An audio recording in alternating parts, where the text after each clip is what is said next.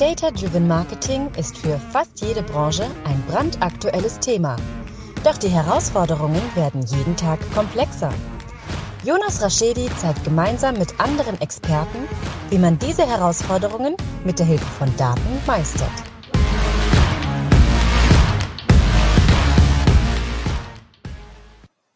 Herzlich willkommen zu My Data is Better Than Yours, der Data-Driven Marketing Podcast. Schön, dass ihr wieder eingeschaltet habt und danke, dass ihr wieder da seid. Mein Name ist wie eh und je Jonas Raschedi.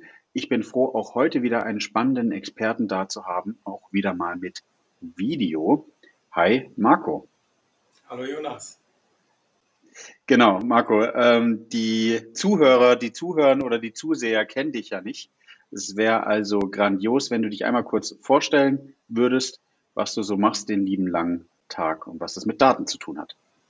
Okay, gerne. Ja, also ich bin Marco, Marco Geuer. Ich ähm, bin bei Vodafone verantwortlich für das Thema Data Performance und Data Governance. Und äh, ja, ich habe gut, glaube ich, jetzt 20 Jahre Erfahrung grundsätzlich im Thema Business Analytics. Und äh, ja, zusätzlich habe ich noch einen Blog, wo man viel über die Themen findet, worüber ich schreibe. Ähm, dann bin ich tatsächlich auch noch Trainer bei der Haufe Akademie für Data Quality und Data Governance. Und ich bin jüngst auch noch Beirat bei äh, Fachbeirat für die Konferenz äh, für Data Governance, die immer in Stuttgart stattfindet, die Data GovCon. Also viel, viele Nebenthemen, die ich rund um Data Governance mache. Daran kann man schon erleben oder sehen, dass ich, äh, dass das schon so ein Stück Leidenschaft von mir ist. Ja, das heißt, es das beschäftigt dich, wenn du so viel auch noch nebenher engagiert bist, nicht nur im, im beruflichen Alltag, sondern auch in, es ist auch noch ein Nebenberuf geworden sozusagen. So ist es, ja. Ja. So, da, da habe ich einen Experten. Das heißt, wir können gemeinsam, und ich glaube, das ist auch nochmal ganz, ganz wichtig, definieren, was bedeutet eigentlich Data Governance, oder? Ja, ich sage es immer gerne mit, mit meinen Worten. Ne? Letztendlich ist, ist eine Data Governance ähm, der Weg letztendlich, wie, wie eine Organisation mh, hm, gewillt ist, mit Daten umzugehen. Ähm, das so im Groben. Und daraus eben abhängig von der Datenstrategie und die wieder abhängig natürlich von der Unternehmensstrategie. Ähm, wie möchten wir mit Daten umgehen? Welche Maßnahmen ergreifen wir? Und ähm, wie nutzen wir eine Data Governance, um auch eine entsprechende Datenkompetenz und Datenkultur in einem Unternehmen zu etablieren. Das bedeutet, wenn man, wenn man anfangen würde, mit Daten zu arbeiten, gibt es immer eine Unternehmensstrategie. Aus der leitet sich, sagst du ja gerade, die Datenstrategie ab. Und von der Datenstrategie ist sozusagen das Ziel ausgerufen worden, was man mit Daten erreichen will vielleicht, weil Unternehmensziel ist ja auch, was möchte man als Unternehmen erreichen. Und kann man sagen, dass Data Governance die Klammer ist, die diese Themen umfasst, die vorgibt, kann man Prozesse sagen, die vorgibt, ja, ja, lass mal es bei der Klammer, oder? Mhm. Ja, Was würdest du sagen? Ich glaube, ich glaub, äh, Klammer, Klammer passt ganz gut. Ähm, du, hast, du hast so verschiedene ja, ich nenne die mal so Building Blocks oder, oder Bausteine in der Data Governance, die du berücksichtigen musst. Ähm, vom strategischen ja. her hast du einmal den Block, da geht es um das Thema, mh, hm, ja, auf welche Daten fokussiere ich mich. Ne? Es macht nicht Sinn, gerade auch am Anfang, wenn du sie einführst, zu sagen, ich mache hier das große Fass auf und, und alles, was irgendwie Daten ist, da lege ich jetzt los. Ne? Sondern du solltest schon am Anfang einen guten Fokus haben. Es gibt zwei große Blöcke in der Daten Data Governance die so typisch immer, immer oder drei Blöcke sogar, die typisch immer genannt werden. Ne? Du hast so das Thema Data Quality, ist so das, das große Umfassende, ähm, wie sorge ich eigentlich dafür, dass das, was wir an Daten nutzen, in der Güte auch immer sind, wofür ich sie eigentlich einsetzen möchte. Und der zweite ja. Block ist, ähm, das wird immer so gerne um das Thema ja, Data Catalog umschrieben, ähm, ist meiner Meinung nach meistens immer ein bisschen zu kurz gefasst, ist eigentlich dass die Möglichkeit, einen, eine Landkarte aufzubauen und zu haben in deinem Unternehmen, dass dir jederzeit immer zeigt, wie verwende ich Daten, wo sind meine Daten, aus welchen Systemen kommen die Daten. Ähm, das geht bis hin, ähm, ähm, welche Auswertungen fahren wir eigentlich damit, aber auch gekoppelt daran, welche Geschäftsprozesse bedienen wir denn letztendlich auch mit diesen Daten. Das ist so der Punkt. Die Anfangszeiten so von Data Governance, was die meisten kennen, so seit Ewigkeiten, ist immer so als Schlagwort Master Data Management. Das ist eigentlich so der, der Ursprung, äh, wo man darüber nachgedacht hat, ich muss so Masterdaten irgendwie zentralisiert steuern und eine entsprechende Güte reinbringen. Ne? Aber Daten ist ja, ist ja viel mehr, vor allen Dingen, wenn du Daten in Zusammenhang bringen willst. Und das, was ja. als weiterer Punkt zu dem Thema Data Governance natürlich einen großen rangegeben hat, ist, als die, die, die DSGVO, ne, die Grundordnung zum Datenschutz, nochmal verschärft worden ist letztendlich und viele Unternehmen ja genau vor diese Schwierigkeiten gebracht haben. Wo habe ich denn eigentlich alle meine Daten meiner, meiner Kunden, die jetzt schützenswürdig überhaupt sind? Aber nicht nur schützenswürdig meiner Kunden, ich habe ja aus Unternehmenssicht schützenswürdige Daten letztendlich. Und äh, das, das fasst man so dem Thema Data Governance unter dem Punkt Data Sharing eigentlich zusammen. Mit wem teile ich denn Daten? Mit wem darf ich denn eigentlich Daten äh, in welcher Form denn überhaupt teilen? Und ähm, ja, wann darf ich Daten überhaupt nicht nutzen oder sie überhaupt nicht mehr vorhalten dürfen? Ne? Und äh, du hast recht gesagt, und diese Data Governance, diese Leitplanken legen letztendlich diese Klammer darum, wie mache ich das eigentlich im Unternehmen? Wie, wie kontrolliere ich das? Wie stelle ich das eigentlich sicher? Und ähm, wie befähige ich meine Organisation, dass sie das eigentlich so tun kann?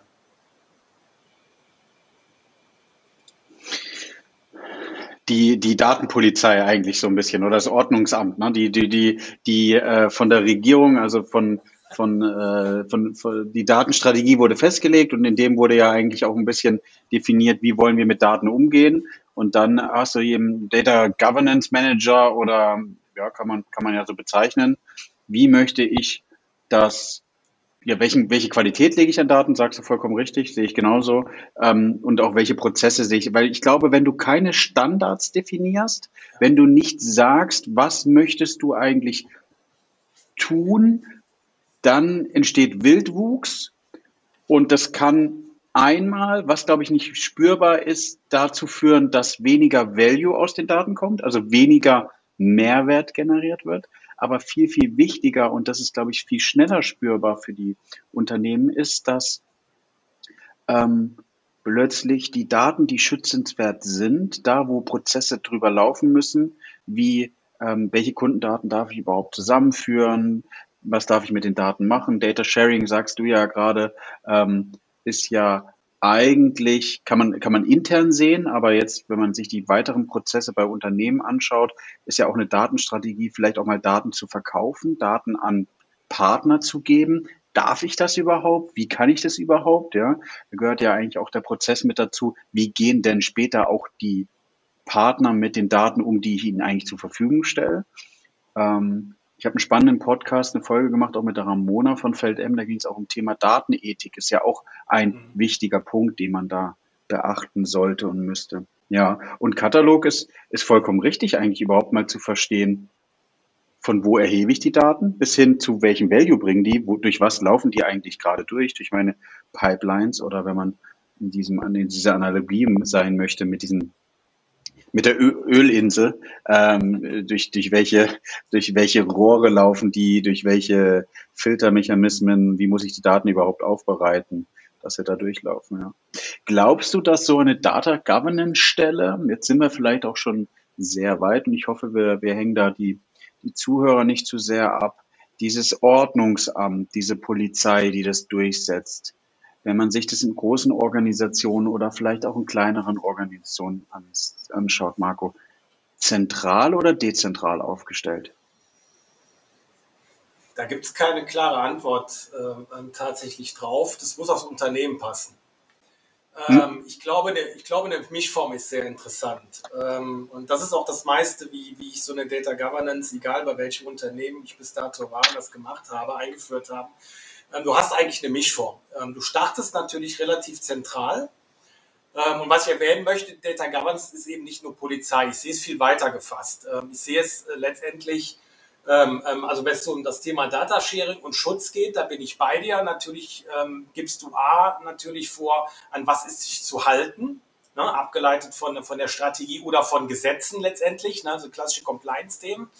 An, an die man sich zu halten hat. Davon ist es dann abhängig, in welcher Branche ist so ein Unternehmen äh, dann zum Beispiel tätig. Ne? Also du musst halt gucken, welche Gesetze ähm, bestimmen dann letztendlich, wie du mit Daten umzugehen hast. Ne? Das ist nicht nur DSGVO, sondern ähm, Telekommunikationsbereich hast du noch das Telekommunikationsgesetz, was du beachten musst. Ähm, und du hast ein Stichwort natürlich auch gesagt, Ethik. Nur weil ich es kann, heißt es nicht, dass ich es auch tue. Sondern ähm, ähm, das ist ja auch so eine Fragestellung, wie weit bin ich denn, auch selbst wenn ich äh, äh, das tun könnte, äh, will ich das tun? Welches Vertrauen will ich denn mit meinen, meinen Kunden eigentlich denn schaffen oder mit denen, mit denen ich Daten teile oder die bereit sind, mir Daten anzuvertrauen, lass uns mal so nennen. Ne? Wenn, wenn, wenn ein Kunde einen Contract letztendlich ja bei uns überschreibt, dann äh, unterschreibt, dann, dann habe ich auch eine Vertrauensbeziehung mit dieser, dieser Person oder mit diesem Kunden letztendlich. Und äh, da gehört natürlich Ethik auch dazu, ähm, ähm, wie, wie, wie, wie will ich damit umgehen letztendlich und wie will ich das Vertrauen auch schützen, das ich ihm letztendlich gebe und das Versprechen, was ich gebe. Ne? Und da hast du natürlich recht an der Stelle, ähm, das ist tatsächlich so, da bist du natürlich durchaus so ein Stück weit die Polizei, die an der Ampel steht und wenn du über Rot fährst, äh, dann kriegst du halt deinen Führerschein entzogen. Ne? Und so Maßnahmen musst du auch haben letztendlich, äh, weil eine gewisse Disziplin reinkommen muss. Ich sehe es aber noch der, der andere Punkt, und da sind wir bei dem Punkt, ähm, den du gerade ansprachst, zentral oder dezentral. Ähm, zentral hast du natürlich eine Einheit, die eben vorgibt, wie ist die Strategie, welche Maßnahmen wollen wir ergreifen, äh, welche Budgets müssen denn auch dafür zur Verfügung gestellt werden. Auf der anderen Seite äh, bist du natürlich, das kannst du nicht alleine machen im Unternehmen. Und je größer das Unternehmen natürlich ist, kannst du jetzt nicht sagen, ich alleine oder du hast eine Truppe von zehn Leuten, äh, die das tun, sondern ähm, das ist ja sehr stark mit dem Thema Datenkultur und Datenkompetenz verbunden. Und ich sehe auch die Data Governance als ein Instrument, auch die Organisation zu mehr Datenkompetenz zu befähigen, zum Beispiel. Ähm, äh, wenn du mit Fachbereichen zum Beispiel sprichst und du gehst einfach hin und sagst, du pass mal auf, du musst jetzt hier äh, Datenqualität, du bist Datenproduzent und du musst jetzt darauf achten, dass du Daten so zur Verfügung stellst, dass die ganze Organisation was davon hat. Dann kommt er dich erstmal an und sagt, was ist denn das überhaupt? Also musst du dir natürlich überlegen, musst du dir jetzt überlegen, äh, wie befähigst du denn und da gibt es ja die typischen Rollen, die du wahrscheinlich gehört hast, wie so ein Data Steward, ein Data Custodian, ein Data Producer, ein Data äh, Consumer und sowas. Und die haben verschiedene Rollen. Die müssen auch in so einem Data Governance Konstrukt verschiedene Dinge tun. Äh, wenn du sowas einführst in einem Unternehmen und die wenigsten Unternehmen haben schon eine komplett funktionierende Data Governance und die sollen neue Rollen bekommen, ähm, dann musst du ja auch dir überlegen, wie befähigst du sie dazu, dass sie so eine Rolle denn auskleiden können. Ähm, das, was wir zum Beispiel sehr früh machen, ist der einen Seite, dass wir so ein Service-Konzept entwickeln. Das heißt, wie bieten wir Services an, um sie zu befähigen?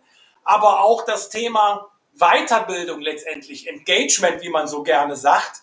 Ähm, wie bringen wir die Person denn an die Themen letztendlich ran? Und damit gehen wir auch ein Stück weit natürlich raus, ähm, welche Datenkompetenzen wollen wir denn weiterentwickeln? Also ich kann nicht einem sagen, du musst auf Datenqualität äh, achten, wenn ihm überhaupt nicht bewusst ist, in welchem Kontext stehen meine Daten denn. Ne? Und lass uns mal ehrlich sein, viele Unternehmen sind noch in so Silos äh, äh, aufgebaut. Das heißt, der sieht ja. seine Datenwelt und dem ist überhaupt nicht klar, ähm, welchen Impact hat, da, hat seine Daten auf eigentlich die Unternehmensziele letztendlich. Und äh, ich arbeite da gerne, das kommt aus einer anderen Management-Methode, zum Beispiel, die habe ich in das Thema Data Management eigentlich reingenommen mit so Logikbäumen, indem man aufzeigt den Personen, welchen Impact haben eigentlich ihre Daten auf die Kerngeschäftsprozesse, äh, nicht nur auf seine, sondern wie, wie, wie, wie, wie strahlt sich sowas aus, äh, letztendlich um ein Verständnis dafür zu entwickeln, was ist das überhaupt? Oder ähm, ich rede eigentlich schon gar nicht mehr von, von Datenqualität, sondern von der Leistungsfähigkeit von Daten. Das heißt, die Daten sollen etwas, mit denen will ich was erreichen. Entweder einen Geschäftsprozess entwickeln, einen digitalen Prozess entwickeln, eine Automatisierung entwickeln äh, oder eine Auswertung äh, darüber, darüber äh, haben, um meinen Prozess zu steuern. Ähm, da habe ich verschiedene Ansprüche und Zwecke und dafür muss ich letztendlich ja mal äh, feststellen, wie definiere ich denn meine Ansprüche und in welcher Güte sind die denn, um diesen Zweck überhaupt zu erreichen? Also ich höre immer gerne, ja. mh, hm, ja, wir wollen hier eine Automatisierung machen, die Automatisierung muss 90 Prozent erreichen, ähm, weil äh, wenn wir da nicht besser sind, dann ist der Mensch eben besser, dann brauchen wir es nicht machen. Dafür musst du dich mit den Leuten natürlich unterhalten, letztendlich, okay, welche Leistungsfähigkeit müssen die Daten denn haben, um das zu erreichen? Und mit dieser Definition prüfst du, also sprich das Thema Data Profiling, prüfst du, ob das überhaupt erreichbar ist. Und wir gehen zum Beispiel hin und haben einen Service entwickelt, den nennen wir Rapid Data Performance Assessment, den wir ganz vorne, am liebsten natürlich agil, als erstes reinnehmen, um eine Überprüfung der Leistungsfähigkeit von Daten vorzunehmen, damit du noch die Chance hast, darauf zu bewerten, sind die Daten gut genug dafür? Habe ich überhaupt die Chance, diese 90 Prozent zu erreichen? Und wenn nicht, dann noch Maßnahmen ableiten zu können. Was müsste ich denn tun, um dahin, äh, dahin zu kommen? Ja. Und so eine Kosten-Nutzen-Analyse dahinter zu stellen. Und das meine ich mit befähigen. Das heißt, wir kommen auch mit Instrumenten auf die Personen zu, äh, Methoden, Instrumente, um sie dazu befähigen, genau diese Bewertungen vorzunehmen und zu gucken, wie bewege ich mich denn in den Leitplanken und können wir uns überhaupt in den Leitplanken bewegen. Und wenn ich das nicht spannend, tue, dann, werde ich, dann werde ich auch nie ein Verständnis dafür entwickeln. Äh, das ist genauso wie, ähm, wenn ich nicht äh, äh, eine Driver-Lizenz, also einen Führerschein gemacht habe, dann weiß ich ja gar nicht, ob, ich, ob das ein Vergehen ist, über Rot zu fahren oder nicht über Rot zu fahren. Ja? Also da bist ja, du ja auch befähigt ein, ein, ein, Auto zu fahren und du weißt, wenn die Ampel rot ist, dann muss ich hier stehen bleiben. Ne? Wenn ich das nicht und gemacht das habe. reinzukriegen, ja.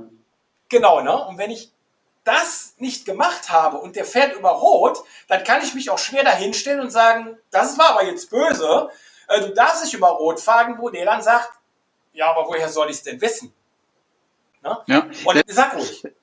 Ja, ja, das ist dann, sorry, dass ich unterbreche, aber das ist dann ja eher so ein Modell, wo man sagt, ähm, es gibt eine zentrale Unit, die mhm.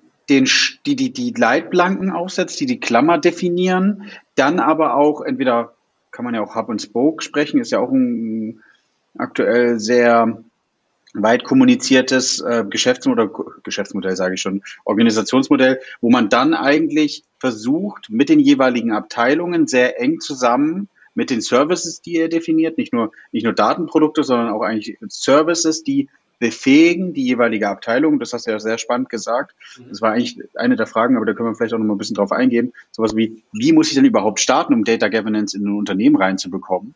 Ähm, mit dieser zentralen Rolle habt ihr also die Möglichkeit, die, die vielleicht dezentralen oder auch zentralen Abteilungen zu befähigen, zu verstehen, welchen Impact haben ihre Daten auf die Gesamtorganisation und was passiert eigentlich, wenn sie sich nicht an die von euch oder von Data Governance, wie auch immer, die man ja die Rolle schneidet und die Position schneidet, ähm, Richtlinien, vorgestellten Richtlinien hält. Ja, ja definitiv. Ja. ja. genau. Glaubst du, ja. sorry, glaubst du, dass der Aufwand es ist ja immer mit Aufwand verbunden, Prozesse zu etablieren und äh, Richtlinien zu machen. Glaubst du, dass der Aufwand, wie ist deine Erfahrung, ist der Aufwand gerechtfertigt für Data Governance, um hinten raus einen höheren Mehrwert mit den Daten zu haben? Ja. Ja. Das, ähm, das ähm, ich habe mich jetzt so zwei Jahre mit, damit äh, beschäftigt, eben wie, wie kannst du das ähm, in, in, in Geldwert eventuell rechnen? Ne, um mhm. Mehrwert für das Unternehmen, um also ne, Business Case letztendlich zu rechnen. Wie kann ich einen Data Governance Business Case rechnen und was ist der positive Impact, wie man so schön, oder die Wirkung auf die Organisation und auf die Ziele, die die Organisation erreichen will. Ne? Und ähm, eins ist natürlich klar, ähm, auf der einen Seite, da muss man gar nicht, glaube ich, mehr lange drüber streiten, ähm, ähm Unternehmen müssen datenkompetenter werden, ähm, weil sonst ist ihre Wettbewerbsfähigkeit gefährdet. Meine Rede, ähm, definitiv. Ja, ne, das, das, das ist so. Ähm, ähm, was noch schwierig ist, diesen Zusammenhang zu der Unternehmensstrategie hinzukriegen. Da tun sich noch viele schwer. Und eben genau den Punkt, den du sagst, ist das, ist der Aufwand gerechtfertigt? Also wie viel Aufwand lege ich denn da rein? Äh, ich sag's mal anders, ne? Ähm, du kommst ja aus dem Bereich. Wenn du dir mal überlegst, und das ist ja so, so, so diese typische 80-20-Regel, die gilt ja ungefähr allgemein immer, äh, alle sind irgendwie immer 80 Prozent mit der Aufbereitung von Daten beschäftigt und 20 Prozent nur mit der Analyse. An dem Punkt sage ich, wenn du mal schaffst, Maßnahmen zu ergreifen, die es schaffen, dieses Thema zu drehen zu beginnen und zu sagen, morgen schaffe ich schon 25 Prozent, mich Analyse zu beschäftigen und nur 75 Prozent mit der Datenaufbereitung.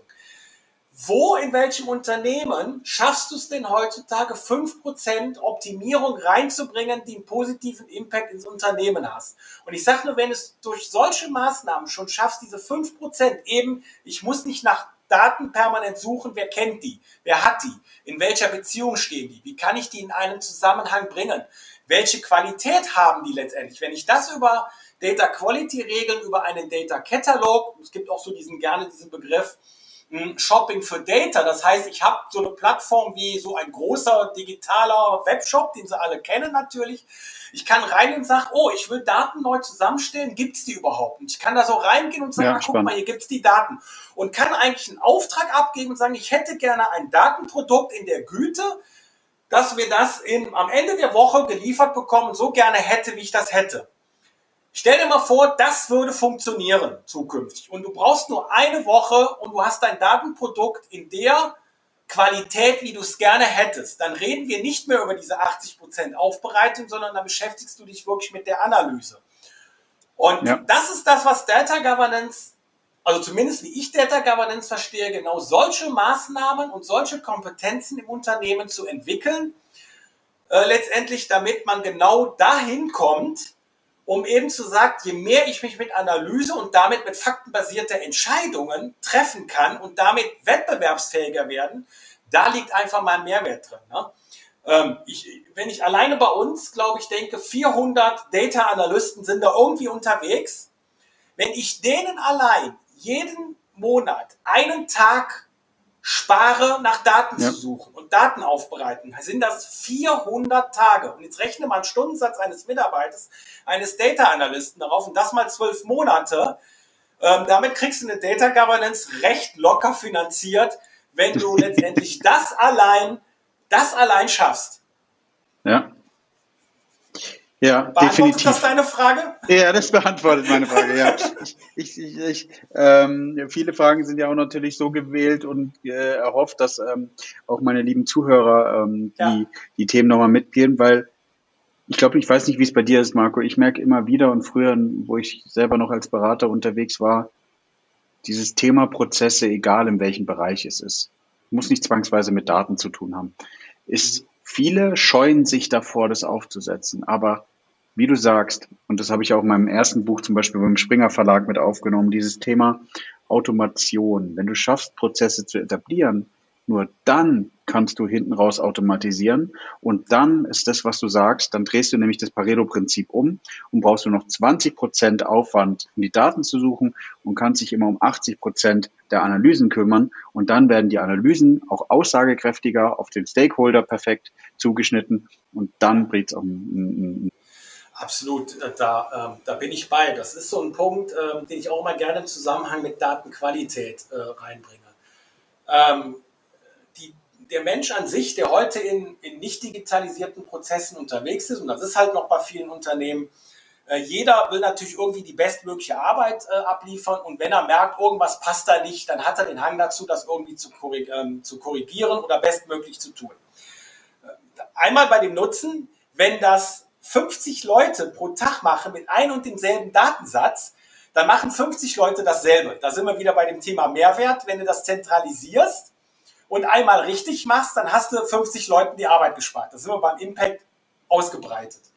Der zweite Punkt ist, jetzt stell mal vor, jetzt fängst du an, einen Prozess zu digitalisieren äh, oder einen Prozess zu entwickeln, der erstmal nur rein automatisiert laufen soll.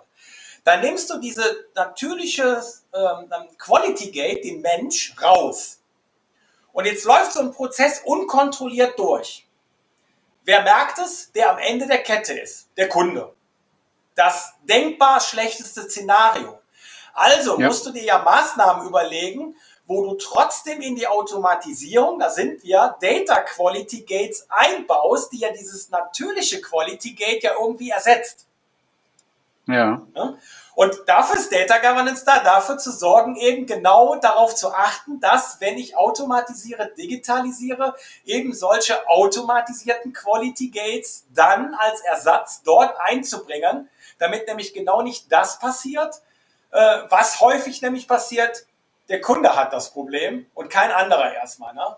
Und, das und der Zirkel fängt auch, ja, und der Zirkel fängt auch immer dann am Ende an. Also genau. das Produkt ist sozusagen fertig und dann fällt auf, dass es falsch ist und dann ja. dreht man die Iteration auf gesamter Ebene und du brauchst Ewigkeiten, bis du wieder das neue Ergebnis hast. Ja. Genau. Marco, wenn wir unseren Zuhörern eine Blaupause mitgeben müssten und dürften, wie man Data Governance erstens schafft, im Unternehmen zu etablieren, im Sinne von, aha, ist spannend, du hast ja gerade schon was gesagt mit einfach eine Rechnung mal aufmachen mit den Analysten. Und auch, was wären denn die ersten Schritte? Im Management sagt man ja immer so, die ersten 100 Tage sind entscheidend. So, kann man, kann man das, können wir das gemeinsam einmal versuchen zu definieren? Was wäre wichtig, um überhaupt Data Governance im Unternehmen zu etablieren? Also, wie kriege ich eine Aufmerksamkeit vom Management und das Buy-in? Und wie kriege ich dann auch hin, die ersten Schritte dafür zu tun? Was wäre dein Tipp als Experte? Also ganz wichtig ist nicht, ähm, das große Fass aufzumachen. Ähm, da wären wir bei dem Thema Data Focus, ne? also High Risk, High Value Data. Ähm, ähm, da macht es auf jeden Fall Sinn, dir einen Pool oder einen, einen Geschäftsprozess, der von entsprechenden Daten bedient wird, der für dein Unternehmen extrem wichtig ist, bei dem du sagst, darüber machen wir eigentlich unser Hauptgeld. Und darüber, ähm, also generieren wir unseren Umsatz oder Gewinne, ähm, wie du es definieren möchtest. Ne? Und ähm, ähm, da auch bekannte Data Quality Probleme oder bekannt ist, wir wissen gar nicht, wie der richtig funktioniert. Da sind wir bei dem Thema Data Catalog, Data, ähm, Data Lineage und sowas, was du brauchst. Den dir zu nehmen, ähm, A, ein Team, die eher so wirklich Data Thinker, ne, Data Thinker sind und die ähm, eine Begabung haben, einerseits end-to-end -end zu denken, auf der anderen Seite aber auch so Moderationsqualitäten haben. Weil jetzt musst du dir auch überlegen, welche Stakeholder brauche ich. Und was ich definitiv empfehle, in diesem, diesem Prozess, den du dir ausguckst, ist es extrem wichtig, die Fachbereiche reinzunehmen. Ähm, ja, was ich häufig ich immer gerne höre, so aus der IT-Seite, ist so, ach, die kannst du ja nicht nehmen, die haben ja keine Ahnung von den Daten.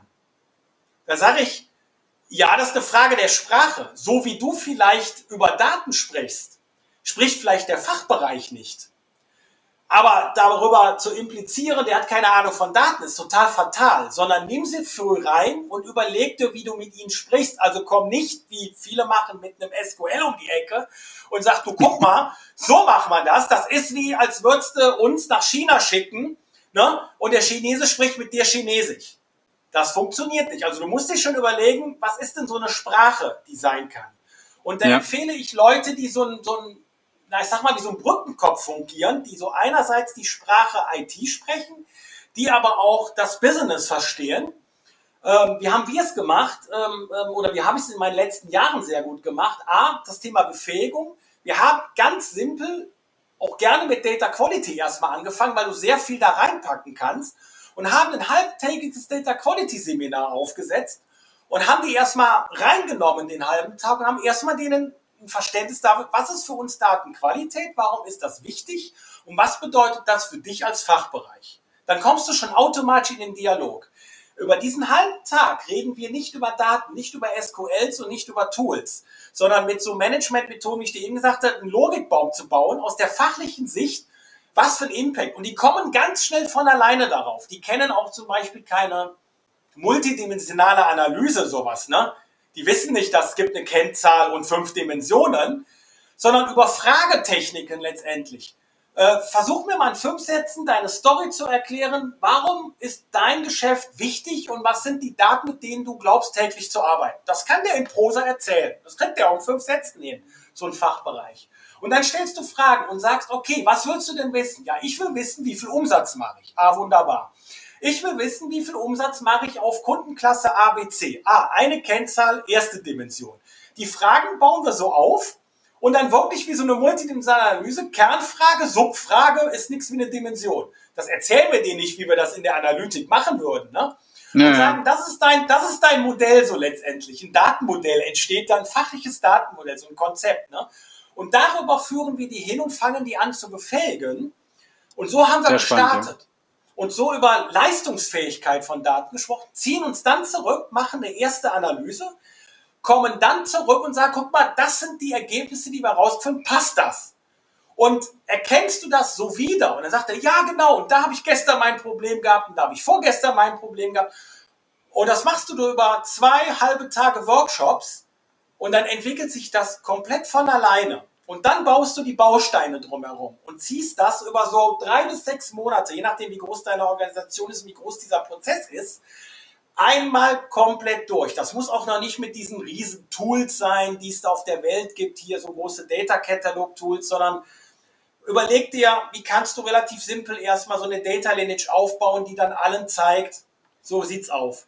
So können wir Datenqualität messen. So würden wir Metadaten steuern müssen, die wir in den Data Catalog Zukunft reinbringen. Hier haben wir die Business Terms, ähm, hier haben wir das konzeptionelle, hier haben wir das logische Datenmodell, haben wir das physikalische, wie sich das zusammensetzt. Und so entwickelst du ein Verständnis. Und wenn du Sicherheit da einmal drin hast, dann hast du eigentlich schon dein erstes Data Governance Projekt erfolgreich cool, ja. in den ersten sechs Monaten abgeschlossen. Äh, kriegst auch eine Sicherheit da rein. Dann kannst du in diesem, wie man so schön sagt, diesen KVB, äh, KVP, diesen kontinuierlichen Verbesserungsprozess gehen, kannst das adaptieren und fängst dann an, sukzessive darauf aufzubauen. Und dann kannst du auch in die Software-Evaluierung gehen und sagen, okay, was für Softwarelösungen zum Thema Data Catalog im Markt gibt es denn? Und was glauben wir, was passt auf unsere Organisation? Weil dann hast du die Fähigkeit, überhaupt sowas zu bewerten, sowas zu evaluieren. Ne? Und nicht vorher. Und das ist so meine Empfehlung, daran zu gehen. Ähm, und da ist agile Vorgehensweise in so zwei Wochen Sprints, drei Wochen Sprints absolut prädestiniert dafür, sich sukzessive daran äh, äh, abzuarbeiten. Und dann wirklich nur darauf fokussiert, auf dieses eine und keine Randthemen machen. Dann kriegst du das sehr erfolgreich hin. Marco, jetzt haben wir gesprochen über, wie definieren wir eigentlich Data Governance. Dann haben wir darüber gesprochen, wie, ähm, welche Schritte muss man da drin eigentlich tun. Jetzt haben wir mal darüber gesprochen, was sind die ersten Schritte, die man tun kann. Hast du einen Tipp? Was sind für dich in, der letzten, in den letzten Jahren vielleicht auch die größten Fehler gewesen, die du gemacht hast, die vielleicht andere vermeiden sollten? Die Fehler sind gewesen, wie es lange auch und bei einigen noch, ich sage mal, mein Spruch ist so mittlerweile zu sagen, Data Governance ist keine Verordnung. Ne? Das ist so, äh, am Anfang habe ich das auch irgendwie gesagt, du schreibst so ein Paper zusammen und äh, dann verteilst das im Unternehmen und dann denkst du, dann machen das alle schon so. Ne? Das ist so wie, wie ein neues Gesetz, ne, was der Gesetzgeber äh, rausgibt und dann wissen erstmal alle natürlich auch sofort, was nicht geht anhand dieses Gesetzes oder so. Ne? Und das ist eigentlich so mein Learning die letzten Jahre gewesen, so dieses, äh, mach dir Gedanken dazu, Services und, äh, zu bereit, äh, aufzuentwickeln, die, die die Leute befähigen, das aus einer anderen Sicht zu tun ähm, und, und ihre Rolle auszufüllen und sie daran zu führen. Es ist keine Verordnung. Ne? Ähm, es ist, ne, also du hast auch ja am Anfang gesagt, äh, du bist so ein bisschen Polizei, ne? auch nicht darauf zu reduzieren, bloß nicht, ne? zu sagen, äh, ja. ähm, und das kenne ich, kenne ich, wo auch so Data Governance Initiativen auch ähm, ähm, ja so ins Stoppen kommen oder so nach dem Motto zu solchen Compliance-Themen verkümmert sind, die dann wirklich nur noch Polizei machen oder so, ne? Ähm, ach, geh da hin und wenn du über Rot gefahren bist, kriegst du eine Lizenz entzogen und fertig, ne? Und dann du, du, du, ne? Ähm, da vergibst du so viele Chancen einfach an der Stelle. Ähm, und das, das Thema ist einfach viel interessanter und viel breiter und ist echt ein Instrument, äh, eine Datenkultur oder, oder das Unternehmen zu einer anderen Datenkultur zu bewegen. Ähm, das ist das. Also wer es wie eine Verordnung sieht oder meint, ich schreibe eine Policy äh, und meint, meint, mit einer Policy wird eine Data Governance umgesetzt, das wird nicht funktionieren. Ähm, auch ehrlich gesagt, da muss auch ein Investment hinterstehen. Und ähm, deswegen ist es auch wichtig, sich Gedanken über einen Business Case zu machen. Ähm, du hast es eben gesagt, was ist denn fürs Management? Du musst ein Business Case natürlich dir schreiben und eine Strategie überlegen. Wie verkaufe ich es denn meinen Top-Chefs da oben letztendlich, warum das total sinnvoll ist? Damit musst du dich beschäftigen. Ähm, da gibt es Instrumente. Business Case schreiben ist da nicht neu. Ne? Sondern du musst nur einen Weg finden, wie ich das Thema Data Governance in so ein Business Case eigentlich reinkriege. Das sind so Anhaltspunkte, die ich eben mitgegeben habe. Ähm, wo sind die Effizienzen? Wo ist die Qualitätssteigerung in deinem Unternehmen dadurch drin? Und wie kann ich das beziffern? Ähm, das solltest du tun und dann kannst du eigentlich losrennen. Und ähm, ich kenne viele Unternehmen, die sagen, ich mache erstmal einen Data Governance Manager und dann ist der Alleinkämpfer.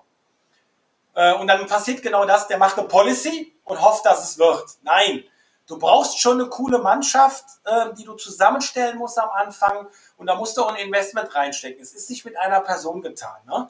Ja, du musst den Value klar kommunizieren. Sollte ich genau. unterbrechen, aber ich glaube, das ist das Wichtige. Du kannst nicht sagen, das sind die neuen Verordnungen, das ist die, das ist jetzt hier die Polizei oder was auch immer. Genau. Du musst den Mehrwert kommunizieren. Du musst klar sagen, dass wenn, äh, um in der Analogie zu bleiben, wenn wir wissen, dass wir in der 30er-Zone nur 30 fahren, äh, hat es den Grund, dass wir damit äh, davon ausgehen, dass weniger Unfälle passieren und dadurch weniger genau. Verkehrstote gibt und so weiter. Und so ist es das, das Thema, was wir ja eigentlich auch äh, mit der Data Governance im Unternehmen machen und sagen, ey, halt dich dran, nicht nur, weil du dich daran halten musst, des, des, des Spaßwillens, sondern das bietet folgenden Mehrwert.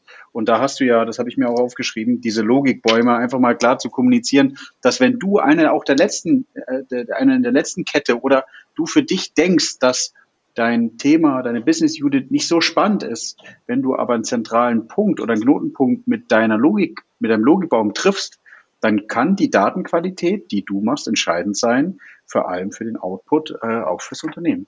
Definitiv. Ja. Ja. ja. Genau. Genau. Lieber Marco, ich habe dich vorgewarnt. Eine der letzten spannenden Fragen. Äh, die Zeit ging wie im Flug. Wir können, glaube ich, auch nochmal jedenfalls eine, eine, eine weitere Folge machen. Ist, ähm, wie beschäftigen dich denn Daten privat? Jetzt haben wir, haben wir den Marco kennengelernt, der nicht nur ähm, äh, aktuell bei Vodafone arbeitet, sondern der auch bei, bei Haufe was macht und ähm, der im Beirat sitzt und äh, bei vielen weiteren Themen. Was beschäftigen dich denn überhaupt Daten privat? Vielleicht halt so die Frage. Äh, Privatdaten ist natürlich das, ähm, wie werden meine Daten selber, selber verwendet, ähm, ähm wo, wo, wo, wo, wir hatten heute mal über das Vertrauen gesprochen, ne? wem gebe ich meine Daten und sowas. Ne? Und das sind natürlich schon so Punkte. Ne? Also lass uns mal ehrlich sein, wir sind, irgendwie machen wir alle WhatsApp und irgendwie machen wir alle LinkedIn und Xing und egal was Social Media ist, ohne jetzt noch mehr Namen zu nennen oder so. Ähm, da sind wir alle unterwegs und das sind natürlich schon auf der, also ich bin immer so, so zwiespältig. Ne? Ich habe so zwei Herzen. Äh, das eine ist so, aber was kannst du damit an Daten, die da erzeugt werden, so alles machen? Und der andere Punkt ist, ähm, du hast heute auch schon mal gesagt, so Ethik, ähm, nur weil ich es kann, ähm, da, da erschrecke ich selber und denke so, boah, wenn die das mit meinen Daten machen, äh, wie man so schön sagt, die Queen wäre not amused, ne? Äh, wo ich dann auch so denke, oh, was bedeutet das für mich privat an der Stelle? Ne? Und das sind so, glaube ich, was mir so tagtäglich so an Gedanken durchschwirrt. Ähm, was heißt das für Unternehmer? Was heißt das für mich privat? Und ich schon an der einen Stelle immer überlegen, machst du jetzt den Trend mit und meldest du dich da irgendwann an oder machst du es nicht? Oder guckst du eher mal, äh, wie sind denn so die AGBs oder wie gehen die mit Daten rum oder was sind so Erfahrungen von anderen. Das ist so, was mich, glaube ich, so mit Daten beschäftigt. Ähm, ja, das hat immer so diesen, diesen Switch zwischen Privat und Job hängt da sehr eng zusammen. Hast du einen Tipp? Hast du vielleicht drei Tipps? Äh, mit dem Till Büttner von äh, DHL mache ich immer, was sind die drei Key Learnings aus dem, aus dem Termin? Ähm, ich nehme auf jeden Fall mit, dass, es, dass, dass du eine tolle Analogie auch ähm, jetzt nochmal gebracht hast wegen Polizei und das bisschen geschärft hast, dass du auf jeden Fall nochmal klar kommunizierst, dass man ähm, dass man Methoden oder ähm, ja diese Verordnungen nur dann mitnehmen kann, wenn man auch ein Value generiert und dass man am bald, dass man das Pareto-Prinzip umdreht, eigentlich von 80 Prozent Datenaufbereitung zu 20 Prozent ähm, Daten aufbereiten und dass man Sachen auch gut visualisieren kann, die Fachbereiche nimmt, nimmt über deine angesprochenen Logikbäume. Hast du denn was, Marco, von deiner Seite, was du mitgeben möchtest? Da hast du jetzt natürlich schon eine ganze Menge aufgezählt, also dass ich mich jetzt anfange schwer zu tun, noch einen weiteren Tipp, äh, Tipp zu geben. Ich glaube, eins ist, was man sich auch klar machen muss, ähm, viel kommunizieren. Ähm, man muss noch Überzeugungsarbeit äh, leisten und ähm, ähm wir hatten heute das Thema auch Sprache. Äh, wichtig ist es zu überlegen, ähm, ich sage immer, die Botschaft, die ankommen soll, ist abhängig von dem, der sie sendet. Ne, also ich kann nicht erwarten, weil ich sie, ein, sie sende, dass der andere sie auch direkt versteht. Darüber muss ich mir Gedanken machen und muss mich schon ähm, darauf einlassen, so zu kommunizieren, dass der andere die Chance hat, mich zu verstehen. Das ist meine Aufgabe und Data Governance ist auch viel Kommunikation, äh, weil man noch viel Aufklärung betreiben muss und da ist man auch sehr viel mit beschäftigt. Aber das darf man nicht unterschätzen. Kommunikation, glaube ich, ist noch so ein Punkt, der ganz wichtig ist. Cool. Vielen, vielen Dank, Marco. Dann ähm, gerne irgendwann mal wieder, wenn du, ich glaube, Data Governance ist so ein unglaublich großes Feld, ähm, dass wir da, glaube ich, bei ein oder anderen Sachen nochmal in die Tiefe gehen können. Aber ich glaube, dass das jetzt ein, oder diese Folge einen sehr, sehr guten Überblick verschafft hat. Ich danke dir für das Durchführen und äh, super, hat Spaß gemacht. Danke.